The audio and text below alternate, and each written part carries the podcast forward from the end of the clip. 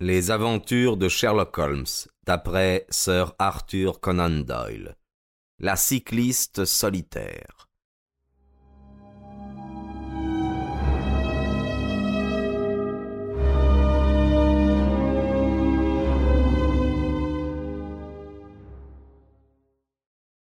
La paisible journée de campagne de Holmes eut une fin pas banale, car il revint à Baker Street tard ce soir-là, avec la lèvre fendue et une bosse incolore sur le front, sans parler d'une tendance générale à la dissipation qui eût fait de toute sa personne un digne objet d'investigation pour la police régulière. Il était absolument ravi de ces mésaventures et rit de grand cœur en me les racontant. Je prends si peu d'exercice que c'est toujours un régal pour moi, dit-il. Vous n'ignorez pas que je suis assez habile dans ce bon vieux sport national anglais qu'est la boxe. Eh bien, cela sert à l'occasion. Aujourd'hui, par exemple, j'aurais sans cela connu d'ignominieux déboires. Je le priai de me dire ce qu'il était arrivé. Je l'ai trouvé, ce cabaret de campagne que j'avais recommandé à votre attention, et je m'y suis livré à une discrète enquête. Je me trouvais au bar, et le patron, bavard, était en train de me raconter tout ce que je voulais. Williamson est un monsieur à barbe blanche qui habite le manoir avec seulement quelques domestiques. D'après un bruit qui court, il est ou aurait été pasteur. Toutefois, un ou deux incidents survenus durant son court séjour au manoir me frappent comme assez peu cléricaux, et à ce qu'on m'a dit, il y a effectivement eu dans le clergé un individu de ce nom dont la carrière a été particulièrement peu brillante. Le patron du bar m'a appris aussi que d'habitude des visiteurs viennent au manoir pour le week-end. Oh, de chaud lapin, monsieur, hein. Surtout un bonhomme à moustache rouge, un nommé euh, monsieur Woodley, qui est tout le temps. Nous en étions là, quand qui est-ce qui s'amène, sinon le type en question qui, tout en prenant sa bière dans la salle à côté, avait entendu toute la conversation? Qui étais-je et qu'est-ce que je voulais? Qu'est-ce que signifiaient toutes ces questions? Extrêmement volubile, il employait des adjectifs fort vigoureux. Il mit le point final à un chapelet d'injures par un vicieux revers de main que je n'ai pas pu entièrement éviter. Les quelques minutes qui suivirent hmm, furent délicieuses. Ce fut un duel entre le classique direct du gauche et une brute désordonnée. J'en suis sorti dans l'état où vous me voyez. Monsieur Woodley est reparti en charrette. Ainsi s'acheva ma promenade à la campagne, et il faut reconnaître que, bien que fort agréable, ma journée aux confins du Suré n'a guère été plus utile que la vôtre. Le jeudi, nous apporta une autre lettre de notre cliente. Vous ne serez pas surpris, monsieur Holmes, écrivait-elle, d'apprendre que je quitte ma situation. Même le salaire élevé que me paie monsieur Caruser ne parvient pas à compenser les inconvénients de ma position. Samedi, je vais à Londres et n'ai pas l'intention de revenir. Monsieur Caruser s'est procuré une voiture et les dangers de la route solitaire, si tentés qu'ils aient existé, ont disparu. Pour ce qui a motivé mon départ, c'est moins la tension résultant de mes relations avec M. Caruser que la réapparition de l'odieux M. Woodley. Toujours hideux, il est plus affreux encore maintenant car il a, paraît-il, eu un accident qui l'a beaucoup défiguré. Je l'ai aperçu par la fenêtre, mais, grand Dieu, ne me suis pas encore trouvé en sa présence. Il a eu une longue conversation avec M. Caruser, qui après m'a semblé fort surexcité. Woodley doit séjourner dans le voisinage, car il ne couche pas ici, et pourtant je l'ai aperçu de nouveau ce matin. Il se faufilait parmi les bosquets. Je préférerais de beaucoup une bête sauvage en liberté dans le jardin. Je l'abomine, et le crains plus que je ne saurais dire. Comment, mais. Mais comment Monsieur Caruser peut-il un seul instant supporter un être pareil? Enfin, mes tourments seront finis samedi. Je l'espère aussi, Watson, je l'espère, dit Holmes avec fougue. Je ne sais quelle sournoise intrigue se noue autour de cette petite, et il est de notre devoir de veiller à ce que personne ne la moleste au cours du dernier voyage en question. Je crois, Watson, qu'il faut que nous trouvions le temps d'y descendre samedi matin pour nous assurer que cette curieuse enquête sans résultat n'aura pas une fin regrettable. Je reconnais que je n'avais pas jusqu'alors considérer l'affaire sous un angle bien sérieux. Elle me semblait plutôt grotesque et baroque que dangereuse. Qu'un homme attende et suive une très jolie femme, cela n'a rien d'extraordinaire, et s'il avait témoigné d'assez peu d'audace pour non seulement ne pas lui adresser la parole, mais même pour fuir à son approche, ce ne pouvait être un assaillant bien redoutable. Woodley, ce voyou était tout différent. Mais sauf en une occasion, il n'avait pas molesté notre cliente, et maintenant il allait rendre visite à Caruseur sans même paraître en présence de la jeune femme. Le cycliste était probablement un des membres de la compagnie qui venait au manoir pour les week-ends, ainsi que le cabaretier l'avait raconté à Holmes. Toutefois, qui il était et ce qu'il voulait, ça, on l'ignorait toujours. Ce furent la sobriété de l'attitude de Holmes et le fait qu'il glissa avant de sortir un revolver dans sa poche qui me donnèrent l'impression qu'il y avait peut-être une tragédie latente sous cette curieuse suite d'événements. À une nuit pluvieuse avait succédé une matinée resplendissante, et la campagne couverte de bruyère, avec les flamboyantes touffes d'ajoncs en fleurs, semblait encore plus belle à nos yeux après les teintes boueuses, grisâtres et ardoisées de Londres. Holmes et moi, nous marchions le long de la route large et sablée, en respirant à plein poumon l'air frais du matin et en nous régalant du chant des oiseaux et de la fraîche haleine du printemps. D'une élévation de la route au flanc de la colline de Croxbury, nous pûmes apercevoir le sinistre manoir hérissant ses cheminées par-dessus les chaînes antiques qui, tout vieux qu'ils étaient, n'en demeuraient pas moins plus jeunes que le bâtiment qu'ils entouraient.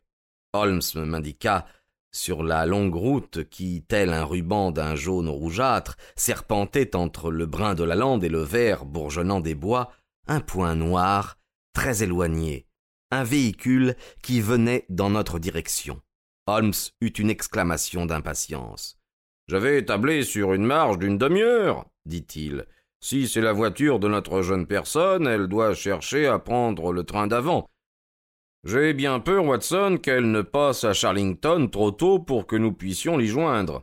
Une fois franchi le sommet de la montée, nous ne pouvions plus voir le véhicule, mais nous pressâmes l'allure à tel point que ma vie sédentaire commença à se faire sentir et que je dus rester en arrière. Holmes, toutefois, était toujours en forme, car il avait d'inépuisables ressources nerveuses qu'il mettait à contribution. Son pas élastique ne ralentit pas un instant jusqu'au moment où, alors qu'il était à une centaine de mètres en avant de moi, il s'arrêta, et je le vis lever la main en un geste de douleur et de désespoir. En même temps, la voiture vide, au trot du cheval dont les rênes pendaient, apparut au tournant de la route, approchant rapidement de nous. Trop tard, Watson, trop tard s'écria Holmes tandis que, haletant, je me portais à sa hauteur. Imbécile que je suis de n'avoir pas tenu compte du train précédent. C'est un enlèvement, une séquestration, un meurtre, Dieu sait quoi. Barrez-moi cette route, arrêtez-moi ce cheval, c'est cela, voilà. Maintenant en voiture, et voyons si je vais pouvoir euh, réparer les conséquences de mes propres gaffes. Nous avions bondi dans le dog-cart, et Holmes, après avoir fait tourner le cheval, le cingla vigoureusement de son fouet, et nous partîmes à fond de train. Comme nous prenions le tournant, toute l'étendue de la route qui s'étendait entre le manoir et la lande se déploya devant nos yeux. Je saisis Holmes par le bras. Voici notre homme, lui dis-je. Un cycliste venait dans notre direction, tête baissée et dos voûté. Il mettait à pédaler toute son énergie et filait comme un coureur. Soudain, en levant son visage barbu, il nous vit proche de lui et s'arrêta, sautant à bas de sa machine. La barbe d'un noir intense faisait un étrange contraste avec la pâleur de sa figure, et ses yeux brillaient comme enfiévrés. Il nous regarda avec surprise, considéra notre voiture, et un air de stupeur se peignit sur ses traits. Oh Arrêtez s'écria-t-il en mettant sa bicyclette en travers de la route. Où avez-vous pris cette voiture? Arrêtez, je vous dis hurla-t-il en tirant de sa poche un pistolet. Arrêtez, ou sans ça, bon sang, je tire dans votre cheval Holmes me lança les rênes sur les genoux et bondit à bas de la charrette. C'est vous que nous cherchons. Où est mademoiselle Smith? demanda-t-il avec sa vivacité ordinaire. C'est bien ce que je vous demande. Vous êtes dans son dog-cart. Vous devriez savoir où elle est. Nous avons rencontré la voiture sur la route. Il n'y avait personne dedans. On l'a prise pour aller au secours de la jeune femme. Mon Dieu Que vais-je faire? s'écria l'inconnu au comble du désespoir. Ils la tiennent, cet infernal gredin de Woodley et ce bandit de prêtre. Allons, venez, si vraiment vous êtes son ami, venez m'aider à la sauver, quand je devrais laisser mes os dans ce bois de Charlington. D'un air égaré, il se précipita, le pistolet à la main, vers une brèche ouverte dans la haie. Holmes le suivit, et moi, laissant le cheval brouter sur le bord de la route, je suivis Holmes. C'est ici qu'ils sont passés, dit-il en indiquant plusieurs traces de pas dans le sentier boueux. Oh là Un instant Qui est-ce qui est là dans le buisson? C'était un jeune homme de dix-sept ou dix-huit ans, habillé comme un garçon d'écurie, avec un pantalon de velours et des guêtres. Il était couché sur le dos, les genoux repliés, et portait une terrible entaille à la tête. Il était sans connaissance mais vivant. Un coup d'œil à sa blessure me montra qu'elle n'avait pas attaqué l'os. C'est Peter, le valet d'écurie, s'écria l'étranger. C'est lui qui la conduisait. Ces sauvages l'ont arraché de son siège et assommé. Bon, laissez-le là, nous ne pouvons rien faire pour lui, mais nous pouvons la sauver, elle, du pire destin qui puisse accabler une femme. Nous nous ruâmes comme des forcenés par le sentier qui serpentait parmi les arbres. Nous venions d'atteindre les bosquets qui entouraient la maison quand Holmes s'arrêta. Ils ne sont pas allés à la maison, Voici leurs pas, sur la gauche, là, à côté des lauriers. Ah, je vous le disais. Tandis qu'il parlait, le hurlement d'une voix féminine, un hurlement qui vibrait d'horreur frénétique, retentit, partit d'une épaisse touffe de buissons devant nous. Il s'acheva subitement sur sa note la plus élevée par le bruit étouffé qu'aimait quelqu'un qu'on étrangle. Par ici, par ici Ils sont dans le boulingrin s'écria l'inconnu en s'élançant dans les buissons. Oh les lâches, les chiens Suivez-moi, messieurs Mais trop tard, trop tard oh, misère Nous venions de déboucher sur un délicieux glacis de gazon entouré d'arbres vénérables. À l'extrémité la plus éloignée, à l'ombre d'un immense chêne, trois personnes formaient un groupe étrange. L'une était une femme, notre cliente, chancelante et défaillante. Elle était bâillonnée par un mouchoir lié sur sa bouche. En face d'elle se dressait un jeune homme brutal, au visage lourd et à la moustache rousse. Il était guettré et les jambes écartées, un poing sur la hanche, il agitait de l'autre main une cravache.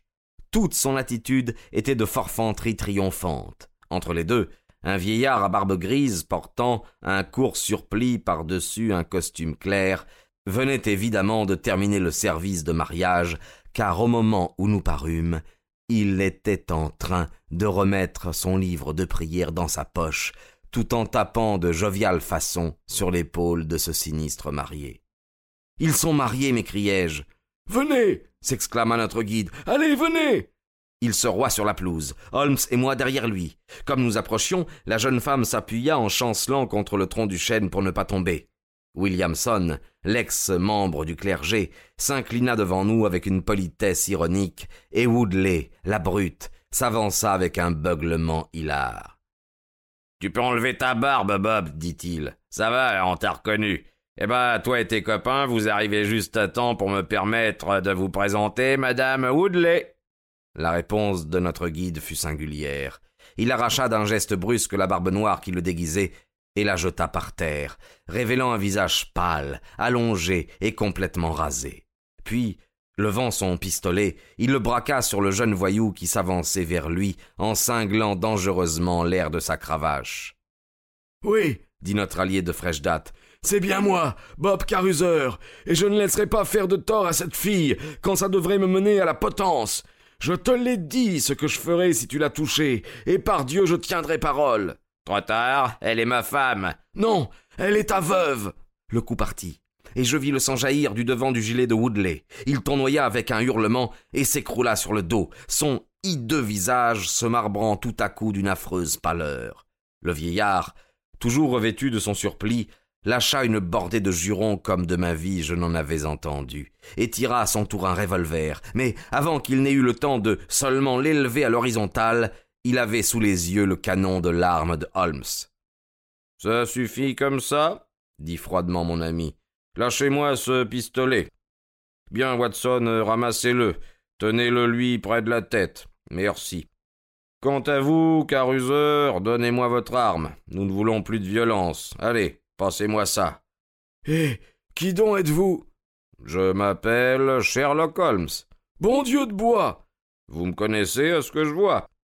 Je représenterai la police régulière en attendant qu'elle arrive. Voilà, toi cria-t-il au valet d'écurie apeuré qui venait de montrer son nez au bord de la pelouse. Viens ici et porte-moi ça à cheval aussi vite que tu le pourras à Farnham. Il griffonna quelques mots sur une feuille de son calepin. Donne-le au commissaire de police.